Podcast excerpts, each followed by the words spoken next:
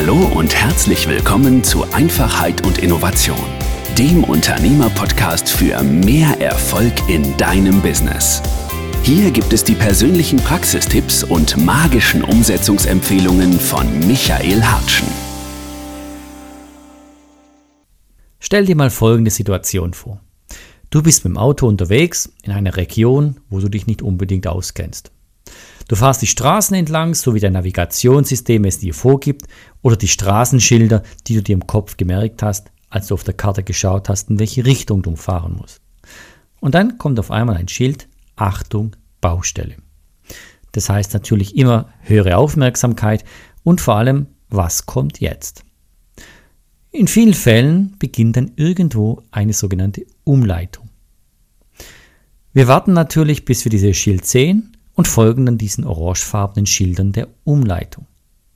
Und wir hoffen natürlich, wenn wir diese Umleitung fahren, dass wir alle Schilder sehen. Und nicht so selten, hin und wieder passiert es eben, dass wir irgend so ein Schild übersehen. Und dann, dann fliegen wir aus der Schlaufe. Was ist passiert? Wir haben eine Annahme getroffen, dass uns nämlich diese orangefarbenen Schilder um die Umleitung herum, beziehungsweise um die Baustelle herum leiten wird. Und weil wir irgendwo ein Schild übersehen haben, sind wir aus der Schlange rausgefallen. Das heißt nichts anderes, als dass jemand anderes eigentlich bestimmt hat, wo die Schilder zu sein haben und ich habe es einfach nicht gesehen.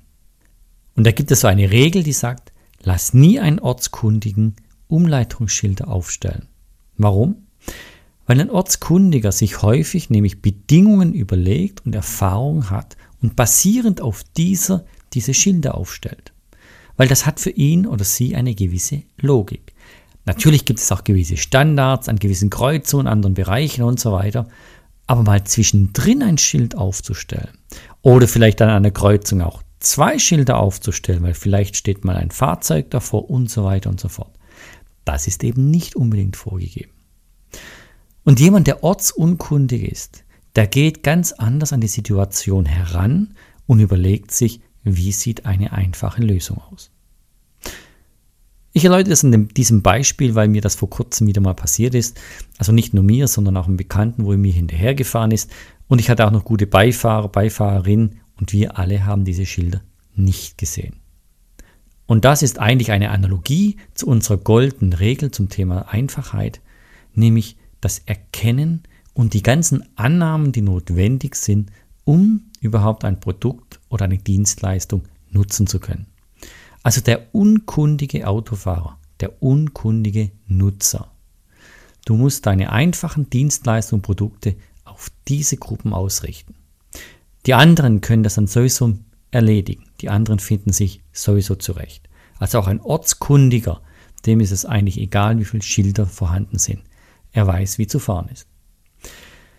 Und diese goldene Regel vom unkundigen Nutzer oder vom unkundigen Kunde, die musst du dir ganz tief einprägen. Denn die spiegelt eigentlich dein Referenzbild wieder, indem du definierst, wer oder was ist das und welche Annahmen und Bedingungen herrschen, wenn eine Person nämlich unsere Prozesse oder auch unsere Dienstleistungen oder Produkte nutzen möchte. Ein Beispiel dazu. Kürzlich wollten wir eine Dienstleistung, eine neue Dienstleistung in Anspruch nehmen und ein Gerät installieren.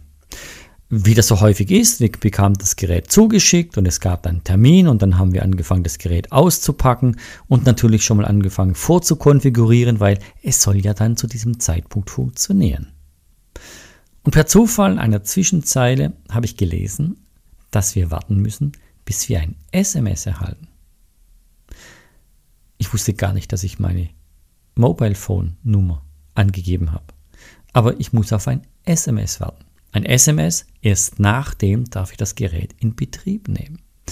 Und das ist doch ein relativ entscheidender Schritt. Das ist eine extrem wichtige Information.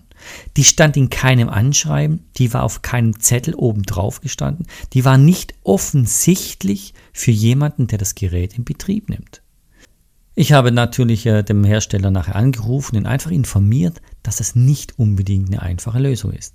Er hat es dankend entgegengenommen und sich auch entschuldigt und hat eigentlich gesagt, ja, für uns ist das eigentlich ganz normal. Aber richtig, für neue Kunden eben nicht. Und eben genau für wen muss ich denn diese Produkte ausrichten und die Kommunikation parallel dazu gestalten? Eben für den unkundigen Kunden. Sie haben sich wirklich bedankt bei mir und ich habe mich auch gefreut, als Sie zwei Monate später sich nochmal gemeldet haben und auch mitgeteilt haben, dass Sie jetzt Ihre Prozesse und Ihre Kommunikation eigentlich angepasst haben. Und solche Prozessschritte oder solche findest du bestimmt bei dir intern auch.